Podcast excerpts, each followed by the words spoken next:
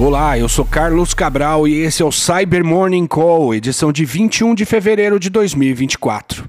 Conforme a gente antecipou na última edição desse podcast, ontem foram publicados os detalhes sobre a operação policial chamada Cronos, a qual tirou o ransomware Lockbit do ar.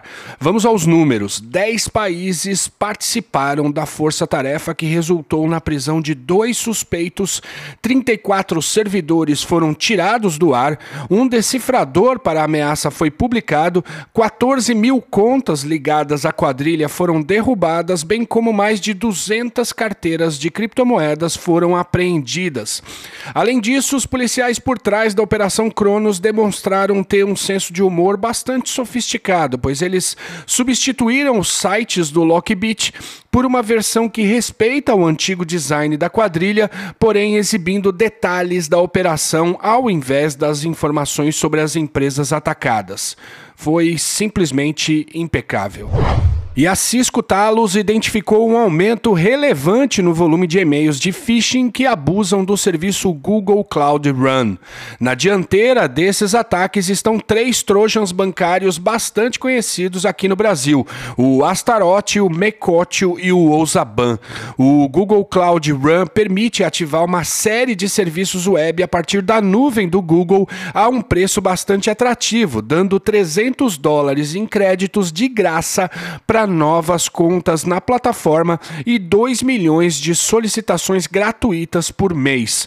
Ou seja, uma ótima oportunidade para usar esse canhão para finalidades maliciosas. O maior volume de destinatários dessas campanhas está na América Latina, mas também foram documentados alvos na Europa e na América do Norte. O idioma predominante dos e-mails dessas campanhas é o espanhol e a maioria dos e-mails partiram de sistemas no Brasil.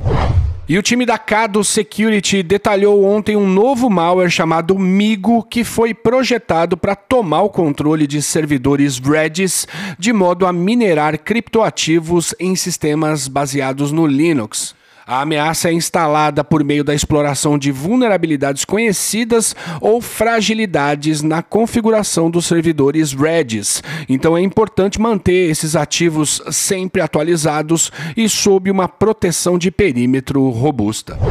Por fim, a VMware emitiu um boletim ontem sobre duas vulnerabilidades no VMware Enhanced Authentication Plugin, ou EAP.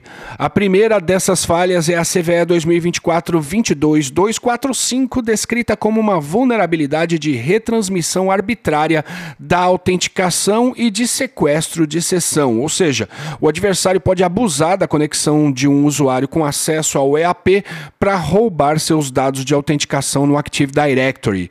E a outra vulnerabilidade é a CVE 2024-22250, que permite o sequestro de sessões no EAP. A VMware reforça que o EAP é uma tecnologia que foi descontinuada em 2021, de modo que não irá publicar patches para as falhas. A única forma de lidar com o problema é desinstalando o produto. E é isso por hoje, obrigado por ouvirem o Cyber Morning Call e tenham um bom dia. Você ouviu o Cyber Morning Call, o podcast de cibersegurança da Tempest.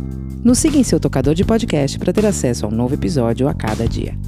E para saber mais sobre a Tempest, nos siga no Instagram, Twitter e LinkedIn ou acesse www.tempest.com.br.